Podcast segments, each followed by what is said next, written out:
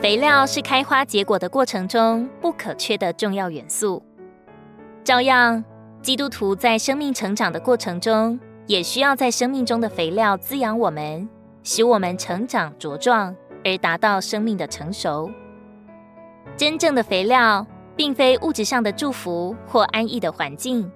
而是在神这位伟大栽种者的主宰权柄下，能将各种逼迫击打和诸般生命中的难处做成肥料，对我们的生命产生无限益处。我们的天然人不喜欢生活中的击打与难处，因为它们如同物质的肥料，会发出难闻的气味。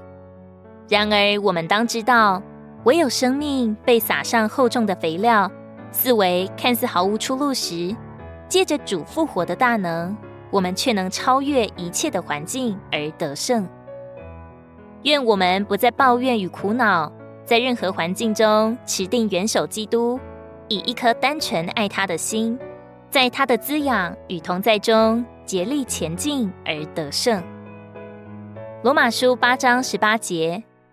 因为我算定今时的苦楚，不配与将来要显于我们的荣耀相比。如果你喜欢我们的影片，欢迎在下方留言、按赞，并将影片分享出去哦。